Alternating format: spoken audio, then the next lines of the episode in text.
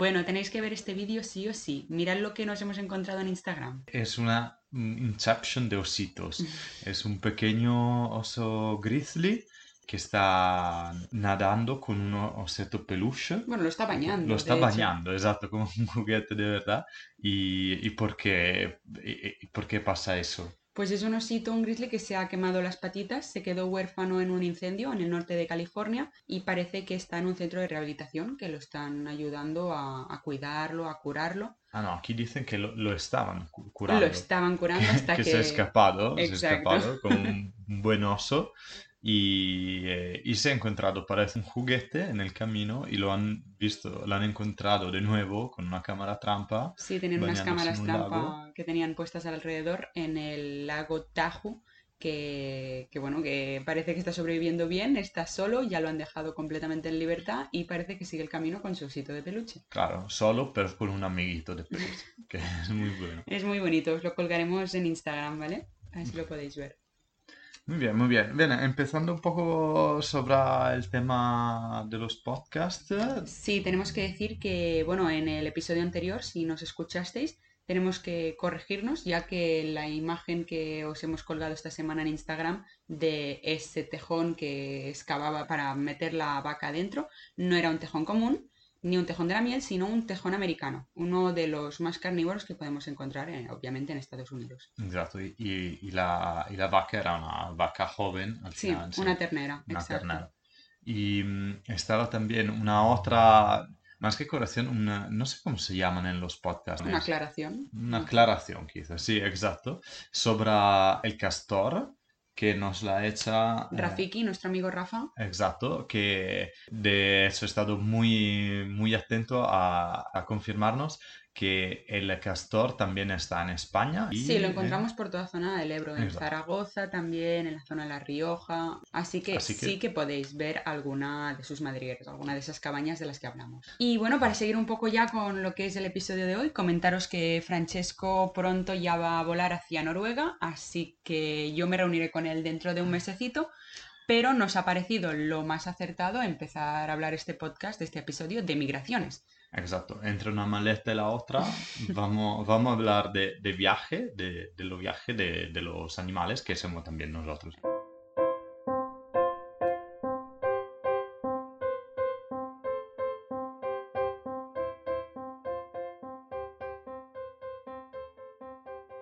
Es verdad que Francesco no se ha esperado a final de verano para empezar la migración, ni tampoco va a irse hacia África, hacia zonas... Creo que no he más- entendido bien cómo funcionan las migraciones. Pero Pero bueno, Bueno, somos así. Nosotros vamos a sí. contracorriente y nos vamos hacia un país donde pronto se va a hacer la noche ártica Claro. y nos vamos a olvidar del sol de medianoche de 24 horas de luz. Exacto, exacto. Decimos que en general él la confirma que estamos confundidos y no sabemos bien qué hacemos con ese podcast, pero vale, creo que puede ser divertido. Y bueno, ¿te gustaría empezar a ti hoy con... Eh, sí, que, bueno, en tanto quiero decir que hoy grabamos desde Monterale Valcellina, Está muy Mm. mi país nativo, literalmente de mi habitación, de la habitación desde donde he empezado mi vida. Estoy muy, muy contento. Y, pero yo voy a empezar muy heavy. Eh, Bueno, hoy dale, hoy dale caña. entro, entro mal eh, con un tema que es muy bonito, pero también no mirar mi papel. Vale, ah, ah, querías. Con un tema que tiene que ver también con climatic change, que es una cosa que estamos hablando mucho en esos días, pero es un tema muy heavy y voy a hablarlo de osos polares que como sabéis todo, el oso blanco es uno de los más conocidos, es el oso más grande del mundo. Y para todos los que preguntáis muchísimas veces, no se ven en Noruega. No se ve en Noruega. Se pueden lleg- llegaban en los 50, tipo en, en los icebergs, pero eran cosas extremadamente raras ya en los 50. Vamos a aclararlo Ahora para que no le no preguntéis a Francesco si lo va a Noruega, fotografiar. No, Bueno, sí, están en la isla de Noruega que se llama en Svalbard. En Svalbard, exacto, pero está mucho más al norte. Y nada, los osos polares llegan a pesar 600 kilos y son eh, de largo 2 metros y medio. Es casi llegar. como el caballo de Valeria. Casi como lo que creo más de... Exacto, como un caballo, literalmente, solo lleno de, de pelo y mucho más eh, peligroso. Y pueden oler una foca hasta 30 kilómetros. Malditos kilómetros. Asesinos. Son máquinas de guerra. ¿Y qué pasa? Eh, los osos polar viven, eh, como sabéis, en, la, en, los hielos del Polo Norte, pero también en la área costiera del, del norte de América y de Rusia. Y hacen una pequeña migración dentro del año para encontrar comida así que se mueven desde área con más hielo a menos hielo. Durante toda una temporada. Sí, los que están más estudiados son los de la, de la bahía de Hudson, los osos de la bahía de Hudson, que ellos en verano vengan verso tierra y porque se están deshaciendo los hielos cercanos y vuelven en las bolsas de hielo en otoño, en septiembre, ah, para cazar. Y con el surriscaldamiento global, ellos cuando están en tierra no encuentran tanta comida. Así que comen mucho por el invierno y después vengan en la tierra ferma y se adelgazan normalmente. ¿Qué está pasando? Ya ahí también eh, el, hielo se derrite y se forma con ya más de un mes eh, de diferencia. Así que ellos son, eh, son obligados a quedarse en la tierra ferma un mes más así que adelgazan mucho más ¿eh? y el riesgo para ellos de morir aumenta mucho. Y eso es, decimos, la migración normal. Lo que me ha encuriosado muchísimo es que en ese momento en Alaska se está, está disminuyendo muchísimo la población de oso polar. Estamos hablando de menos del 40% en los últimos 10 años. Y en em, la, la, isla de Wrangler, en Rusia, está aumentando la población. ¿Por qué? Porque en, en Alaska está subiendo la temperatura en los últimos 30 eh, años como de, o sea, ahora no me acuerdo exactamente de cuántos grados, pero está subiendo la temperatura y los osos están migrando desde Alaska hasta la península de Wrangler, que es más fría, y pueden sobrevivir mejor. Así que en este momento está una migración de osos polares que están pidiendo ciudadanía rusa, decimos, para decir un no poco... No es el mejor momento. No es el mejor momento, pero pero bueno, ellos pueden encontrar su salvación ahí. Y, pero claro, los científicos dicen que ya el próximo siglo el oso polar está muy probablemente destinado a, a, Así que, nada, eso mi tema heavy. Hablando de osos, yo el otro día por Instagram vi un vídeo, no sé si te lo pasé. De un oso con un peluche. Ah, de un oso que cruzaba de isla a isla, no sé cuántos kilómetros era, y tampoco me acuerdo exactamente la zona, porque era un, un grizzly o un brown bear, no recuerdo exactamente, pero que tenían mucha probabilidad de ser cazados por orcas, que yo eso no lo sabía, y que los, los alces ah, eh, son una de las grandes presas de las orcas también, porque se van de isla en isla para encontrar comida, para pasar a la otra isla y encontrar comida. Igual que los osos que se van de una isla a otra para cambiar un poco las presas y son de las eh, más posibles de ser cazadas por las orcas. Solo para aumentar su posibilidad de cazar intentan hacer eso y pueden morir durante. Pero claro, no morir de ser ahogados, que es lo que yo pensé, digo. Mm, bueno, morir de, de sí, porque un oso eh, nada como un perro, lo vi el otro día, tiene la misma forma de nadar, por lo tanto nadan bien. Un alce ya no lo sé. Pero, una orca nada mejor. Pero claro. eh sí, las orcas son, eh, son increíbles, saben eh, adaptarse a. Sí, la migración de, las orcas ya es, ya es otro, tema, pero que no hablaremos. Como, como cazan ellas, es increíble se adaptan a, a presa que para nosotros es súper raro. Y bueno, me toca a mí, que Francesco me está mirando el ordenador, porque voy a hablar de un tema que él también conoce y que quizás, quizá no, seguro te vas a encontrar ahora cuando llegues a Noruega, porque son, son una especie que llegan a Noruega para nidificar.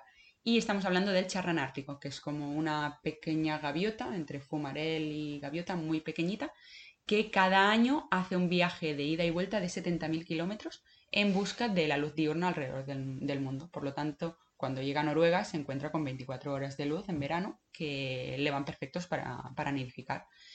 Y bueno, lo más interesante es que en sus 30 años de vida, este gran aeronauta recorre más de 2,4 millones de kilómetros, lo que sería el equivalente a tres viajes de ida y vuelta a la Luna.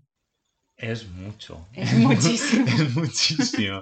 Se lo, se lo curran la, la, luz diurna esos bichitos. Y lo que más me ha gustado de esta noticia es que, claro, estos, estos charranes pues vuelan, por ejemplo, desde Tierras del Fuego hasta Alaska. O sea, hacen toda desde arriba, desde abajo hasta, hasta arriba y luego vuelven a bajar. Pero si, por ejemplo, hay durante ese recorrido se encuentran a un barco pesquero que está sacando unos cuantos peces del alrededor de, su zona de pesca y, por ejemplo, una gaviota no dudaría en ir directa allí para pescar y molestar, ellos están totalmente enfocados en que deben llegar hacia el norte. Y si tienen una presa fácil que pueden sacar durante el recorrido y pueden cazarla, no van a por ella, porque ellos saben que cuando lleguen allí lo van a tener todo. Y lo principal que tienen en su, en su momento de migración es llegar para parearse, nidificar y luego ya podrán pescar. Entonces, eso es precioso porque no son como nosotros que nos perdemos en cualquier, cualquier movimiento que hacemos. Cualquier autogrill que vemos, tipo, para. Ellos van totalmente marcados por la evolución. Encontrar el lugar, el momento, el conjunto de circunstancias, criarse y, marchar. Claro, porque también el tiempo que tengo es, limitado. Es poco, claro. Pasando de sol ártico a sol antártico, pero el tiempo de reproducción lo tengo bastante... Muy cortito. Muy cortito, así que tengo que darse prisa.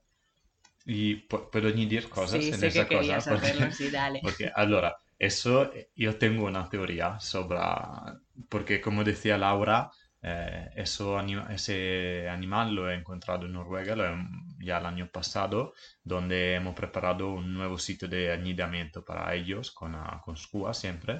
Y, ha sido un pequeño proyecto de conservación que hemos hecho en el Ártico, ¿no? Con unas plataformas donde hemos ayudado a conservar la pequeña colonia que había de charranes árticos y que ahora ya llegan, bueno, ya hace más de un año que llegan a nidificar ahí. Sí, sí, sí, ha funcionado súper bien, y, pero mientras veía esos, esos animales que increíble que migran tanto, y me he pedido una cosa, ¿por qué hacer esa migración? ¿Por qué llegar desde el Antártico hasta el Ártico?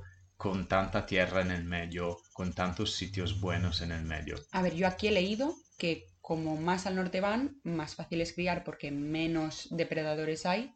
Exacto. Y también, bueno, ahora con el cambio climático no sé si hay más presas, pero quizá están subiendo un poquito con, con el calor. E-, era exactamente ahí el hecho que llegan en territorio tantos extremos para escapar de los predadores. Mm. Pero uno dice, ¿cómo hacen a saberlo? ¿Cómo, pueden saberlo? Y mi teoría simplemente es que en los siglos de la evolución, todos los animales en realidad han también, eh, hacían colonias también más abajo o más arriba, dependiendo de dónde veíamos el mundo, y pero ¿qué pasaba? Que obviamente esas colonias venían arrastradas de los predadores. Así que la selección natural impone a solo las colonias que habitaban tanto al norte o tanto al sur de sobrevivir Así que van a crear esta migración, porque no es posible que en los siglos no encuentran isla en el medio donde no están predadores o cosas así. Pero la verdad que una combinación de eh, tanta selección en tantos años en poblaciones que vuelven a, vivir donde anidan, seleccionan una especie que va a hacer migraciones tan largas por, eh, por el hecho de no encontrar predadores que han arrasado la colonia si ahora llega un zorro, los zorros rojos están llegando en Noruega donde anidan, probablemente comerán y arrastrarán mucho más las colonias. Y no me sorprendería que en los siglos, sí, dado que seguimos con el sobrescalamiento global, el charrán ártico podría hacer migración hasta más largo porque quizá la única colonia que sobrevivirán serán los que están aún más al norte. Sí, porque si la hacen más larga, casi vuelve a casa. En el casi mismo hacen, mismo, un círculo se va, Claro, se va al norte-norte y vuelve para el sur. Claro. La teoría de la Tierra plana descubren que llegan inmediatamente. Que se caen hacia abajo. Eso, eso era mi, teoría del por qué han llegado a hacer Bueno, tenemos aquí un posible premio Nobel. Vamos a ver si citarme, señor Nobel, eh, aquí estoy. Espero su carta. Bueno, muy, muy interesante. Y estamos siguiendo una línea sí. polare, ártico. Sí, vamos hacia el sur. ¿o qué estamos no, no, no. Yo te saco mi tema principal, que es bastante complejo. Así que eh, hablamos de ave y de cómo hacen las migraciones, porque he encontrado una noticia muy chula que, se está descubriendo, sí, una unión entre la biología y la física cuántica. Así que ahora se está hablando de biología cuántica y se están descubriendo diferentes cosas. Eh, y una cosa maravillosa es que parece que la migración de las aves está conectada con eh, fenómenos de física cuántica. ¿Y cómo han hecho descubrirlo? Lo han hecho una, un estudio de la Oxford University, siempre ellos, que han eh, estudiado la migración del de, los pechirrojos que ah, desde Escandinavia migran hasta el área del Mediterráneo cada año. Y voy intentando un poco explicarlo. Es, obviamente física cuántica es un poco complejo, pero voy de verdad súper básico. Vamos a probar interestelar con aves, ¿no? Exacto, más o menos. A ver, eh, la física cuántica, ¿qué es? Sería la mecánica cuántica, que es una branca, una parte de la mm. física que estudia la parte de la física atómica y subatómica, así que estamos hablando del infinitamente pequeño donde la regla de la física en el cual nosotros nos movemos diariamente no, no, se, no se pone, son otras reglas. ¿Y qué parece? Que para, mm, para migrar los aves, eh, o por lo menos muchos aves, tengo en el ojo una proteína, eh, una proteína que se llama criptocromo, que tiene capacidad magnética casi el criptocromo golpeado da un fotón de luz, ¿ok? Estamos hablando de átomos, eh, se excita y eh, deja electrones, ¿ok? Los electrones se mueven desde un criptocromo a un otro, a un otro átomo de criptocromo que lo acepta. En, en este espacio, el, spin de los electrones, que decimos que es el movimiento, podemos casi trasladarlo como el movimiento de los electrones en el mismo asse, viene influenciado para el campo magnético terrestre. Así que cuando estos electrónicos son recibidos del otro criptocromo, electrones, electrones, perdón, electrones vengan recibidos del otro criptocromo, traen en, sí, en sí misma una información que es la modificación de los pins de cada uno eh, en dirección del, en función del campo terrestre, magnético terrestre. Así que, obviamente, le, parece que a nivel químico los aves pueden registrar ese mutamiento de los electrones. Según el, campo magnético. Exacto. Y eh, le da la habilità casi, decimos, de, ver, de ver el campo magnético terrestre y de orientarse, casi fuera su brújula como un GPS en los ojos.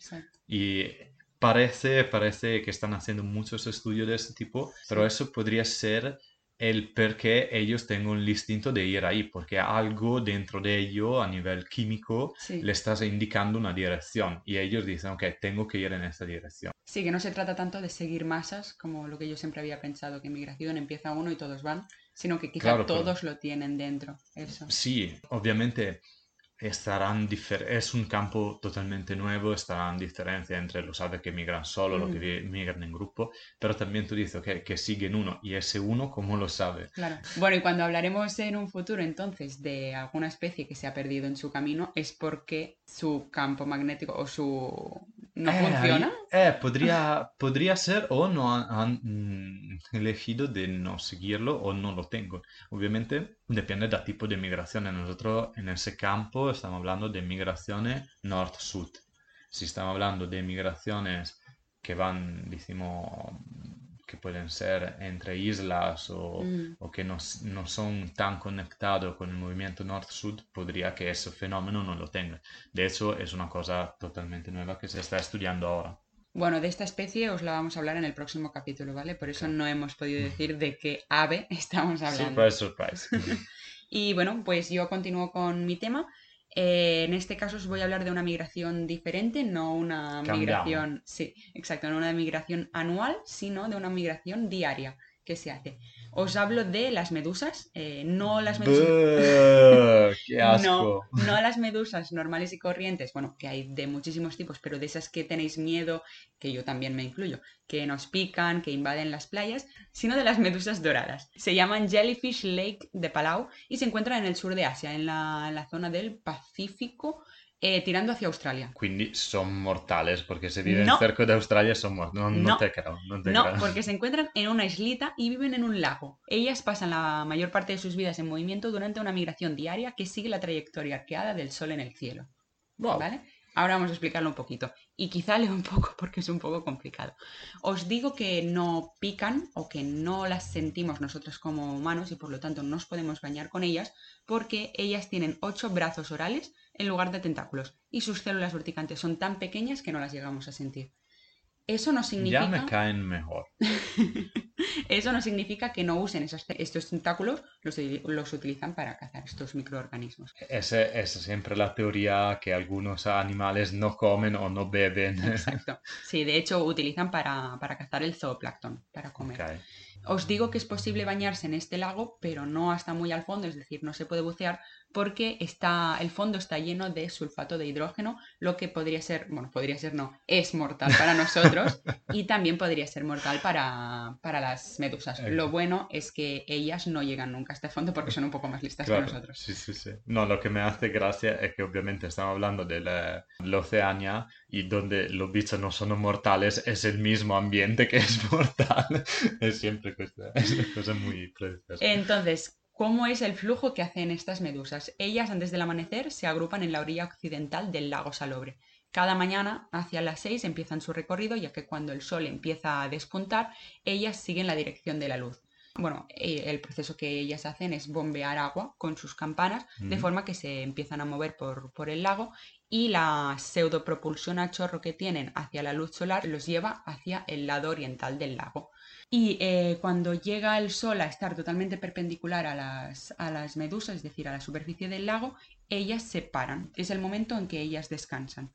Por la tarde, a medida que el sol empieza a ir hacia el oriente, regresan a la forma, al punto original desde el que habían partido. Siguiendo la sombra, imagino. Siguiendo la luz del sol. Sí, claro, porque la sombra se alarga. Exacto. Y, eh, otra vez esperan a que amanezca el nuevo día. Entonces tú te preguntarás, ¿por qué hacen todo esto? Ellas... Porque le gusta estar al sol, punto. Está... Eh, un poquito vendría a ser eso, porque la luz solar abunda mucho en esta isla del Pacífico y es muy beneficioso puesto que las medusas doradas no solo disfrutan del calor del sol, sino que necesitan la luz para subsistir. ¿Para qué? Porque los rayos solares alimentan a los organismos esenciales, parecidos a las algas, que se llaman zoochantelas, y ellas establecen una simbiosis con ellas que, em, porque viven en los tejidos de, de su propio cuerpo y proporcionan a sus anfitriones la energía residual de la fotosíntesis. Bonito, ¿eh? No me lo esperaba. Y bueno, para terminar un poquito, em, las medusas evitan las áreas sombreadas de la orilla en las que pueden llegar a descansar porque allí se encuentran las anémonas, que son sus principales depredadoras. Entonces es por eso que todo se cierra y que pueden descansar lo mínimo en la sombra para luego continuar la trayectoria del sol porque si no son depredadas. Qué película épica que se puede hacer sobre esa. Y pregunta, ¿y de noche? La atacan. O sea, es un film horror. Cuando baja la noche, ellos viven en el terror. Anémones, no atacar a esas pobres medusas que son buenas. También os digo, hay millones de esas medusas y eh, favorecen muchísimo el medio en el que se encuentran porque la migración diaria que mm, hacen estas, estas medusas es porque una vez tuvo salida al mar. Entonces, ahora que se ha cerrado, ha perdido la mm, conexión marítima con él a medida que estas hordas gelatinosas eh, nadan de una orilla a la otra, producen que sus aguas, con el impulso de chorros que hacen, se muevan los microorganismos y también los nutrientes que se pueden encontrar en el lago. Por lo tanto, finalizan y a la vez son la base de la cadena alimentaria. Es increíble cuánto todo está conectado. así que se trata de una migración diaria, no es una migración anual porque es que la hacen cada día y no se paran de mover. No paran de moverse todo el día para arriba, para abajo. Bueno, para la izquierda, para la derecha, más bien dicho. sí, exacto. Es un poco monótono como, como actividad. Pero bueno, para cuando os encontréis una medusa, esas sí que las tenéis que evitar porque posiblemente os pican, pero con estas nos podemos bañar porque es que hasta nos pueden rozar el ojo, el brazo, es muy bonito. Y darle un abrazo. Pues. Sí, sí, I love you. Son muy bonitas, son además de color naranja y hacen que el, lago, visto desde arriba, tome también un color totalmente diferente al que verías de un lago. Parece contaminado y no, son las medusas las que dan este color al lago. Claro, qué bonitas. Mm, muy chulas. Pero estamos siguiendo increíblemente un tema. Sí, sí, sí, sí. O sea, tipo migraciones, Luego pasado al agua. Al agua y, ¿Y, ahora dónde y de nuevo el agua siempre conectada con el sol, como la la, los charranárticos. El primer capítulo está andando mucho mejor del pasado. ¿eh? No, el pasado fue bastante bien. esto, sí, pero, era fue muy un poco espontáneo más. exacto, exacto. Y eso yo voy, dado que estamos hablando de eh, del Pacífico, Sí. de la parte del- de Oceania, sigo con la parte de Oceania Mm, para vale. hablar de nuevo de Australia, como la Australia siempre sale, es, ¿eh? yo no sé eh, cómo lo hace, pero es el, el icono de nuestros podcasts. A ver, em, vamos a hablar de otro mega predador, que es el eh, cocodrilo No. de agua salada. Ah, de agua salada, Sí, vale. que Ah, he leído yo algo también. Es el cocodrilo más grande del mundo. Estamos, yo estoy trayendo bichos enormes hoy. Yo pequeñitos. Estos pequeñitos, está bien. bueno, no, los siguientes que vienen son, te doblan el tamaño. Pero ah, bueno, no damn spoiler. it. Hablamos de, de, ese, de ese cocodrilo que appunto puede llegar hasta 7 metros de ancho es muy, y a los miles de kilos. No voy a hablar de quintales porque me han dicho que son forma de... Hemos investigado un poquito y es la forma de peso más antigua que hay en España. Por Ya. lo tanto, es normal que no solo yo no conozca esta medida, sino vosotros tampoco. Pero ¿vale? justo para decir, en Italia se utiliza como 100, 100 kilos es un quintal. ¿Por qué? Porque están anticuados. y, em, y nada, y son, eh, son, bueno, son dinosaurios prácticamente eh, que, que han sobrevivido hasta hoy y eh, son la única, bueno, puede pasar que esos cocodrilos de agua salada eh, ataquen hasta barcos porque piensan que son presas. Ah. Así que son muy grandes, muy antiguos, pero un poco ¡Qué tontos. Exacto. ¿Pero barcos o barquitas de Barqui- estas? bueno, Vale. creo barquitas, Vale, pero en el sentido tengo un... Un yate de 40. ¿De cómo? Se mi reirá agganchado por abajo con el yacht que va. Te dejo sin tobillo. ¿Y qué, qué pasa? Ellos también tienen una pequeña forma de migrar que es más eh, conectada también un poco como el oso a la presa que pueden seguir. Así que em, tengo dos formas de migrar porque por cuanto se llaman cocodrilos de agua salada, en realidad viven también en los ríos, no se consideran reptiles marinos porque se, se basan mucho de su vida también en la tierra, así que lo tengo en esa aclaración, no tengo en esa, esa definición. ¿Y qué pasa? Se sabía que migran desde la, la embocadura hasta mm, el interno de los ríos, eh, siguiendo los movimientos de la marea y de la corriente. Así que utilizan esa forma. Pero pasaba que se encontraban cocodrilos de agua salada, los encontraban también en mar abierto, muy fuera, de, muy lejos de las orillas. Y es muy raro porque, por cuanto son adaptados al agua, no son muy buenos nadadores. Y, y no se entendía cómo hacían ah, a moverse desde una isla del Pacífico hasta la otra, que para nosotros son cerquitas, pero acordámonos porque nuestro, las nuestras mapas de Europa tengo en el centro Europa, y así que el área alrede- al borde de las mapas son deformadas y sembran más pequeña. Australia es bastante grandota Ah, y- vale. y, y- y tengo que desplazarse desde una isla a la otra y mm, siguiendo appunto la presa. ¿Y cómo hace? Obviamente la respuesta era muy fácil, porque viviendo en Australia, ellos prácticamente surfean las corrientes marinas. Así que Uh. realidad son surfeadores y se mueven utilizando las corrientes marinas para desplazarse desde una isla a la otra, que en realidad también son las mismas corrientes de profundidad que siguen los, eh, los peces.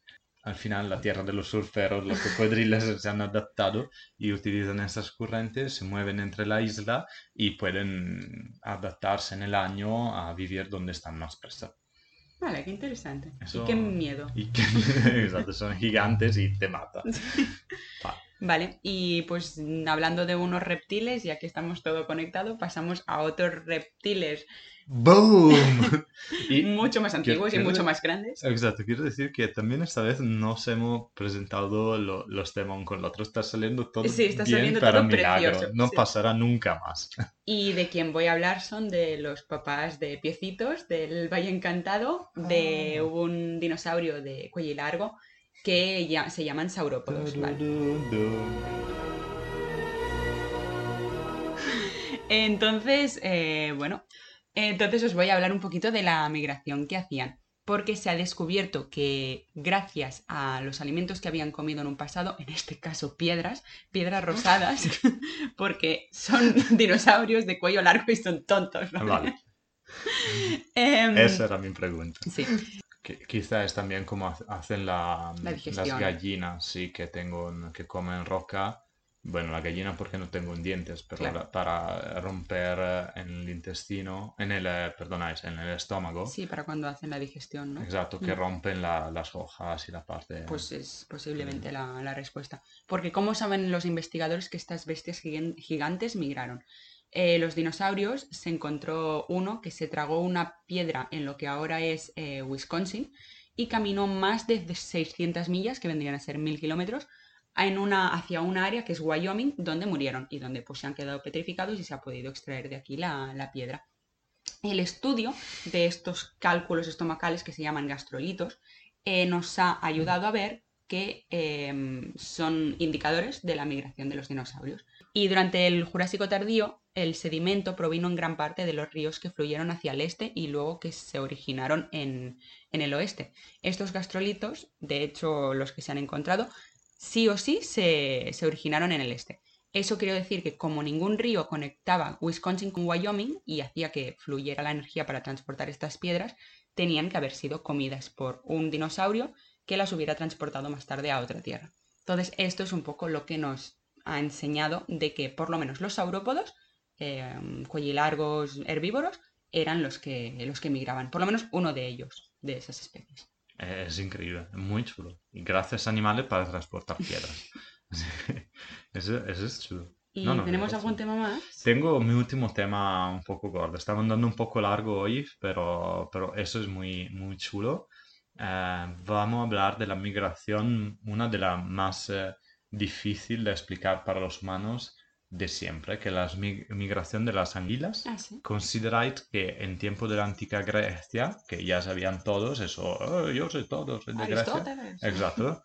Invece no, no sabían nada y pensaban que las anguilas nacían desde el barro de los ríos, eh, que no tenían forma, que no hacían ni huevos ni criaban, que aparecían así simplemente. Como sabéis, viven en, eh, en- en los ríos o en, en los estuarios De los ríos Sí. y se ha descubierto que crían en mar abierto, en mar Atlántico, en el mar de los Sargassos. Eso, además de ser complejo de llegar, obviamente estamos hablando de concentración salina diferente, eh, proprio todo un, un mecanismo de vivir diferente que tengo que cambiar para vivir en un sitio o en otro. ¿Qué pasa? La, las anguilas, empezamos desde los ríos, que es la parte más fácil de este ciclo. Las anguilas se dividen en dos eh, eh, grupos cuando están en los ríos. Los que están en la desembocadura son machos, los que, su- la que suben hasta el interior de los ríos son las hembras. Cuando salen, eh, aún cuando llegan a la maturidad sexual, eh, que pueden llegar hasta 20 años como, ni- como peces, van a migrar en mar abierto. Así que pues, salgan de los ríos, eh, empiezan a cambiar morfológicamente para adaptarse a ese viaje de, de miles y miles de kilómetros para llegar en el mar de los Sargassos, que es un mar eh, en el Golfo del, del México, para, para entendernos, cerca la isla Bermudas. En ese mar se reproducen y como muchas especies de, de peces, los adultos mueren después de la reproducción.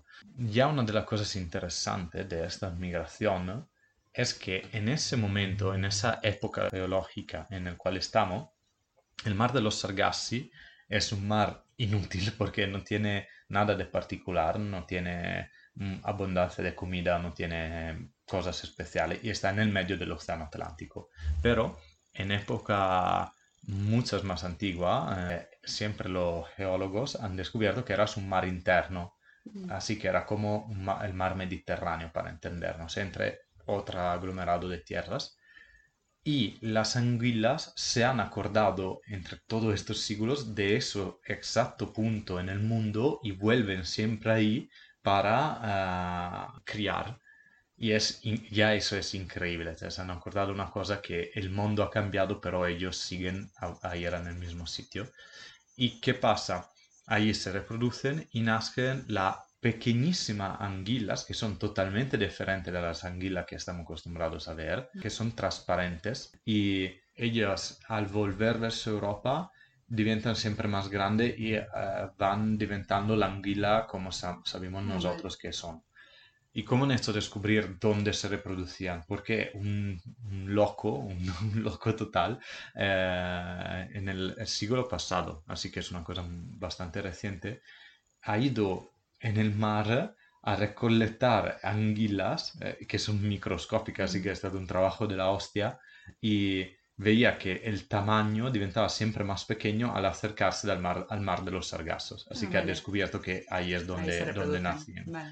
Y, mm, y un otro estudio en ese momento que he hecho en esos años, donde España tiene una de la grande importancia, el team español, eh, ha descubierto, han puesto radiotransmitidores a más de 700 anguilas, porque las anguilas van desde Rusia hasta eh, Canarias como Vale. población Han, la han soltado de- monitorando la, la migración y se ha descubierto que pueden emplear hasta 11 meses para hacer esta migración.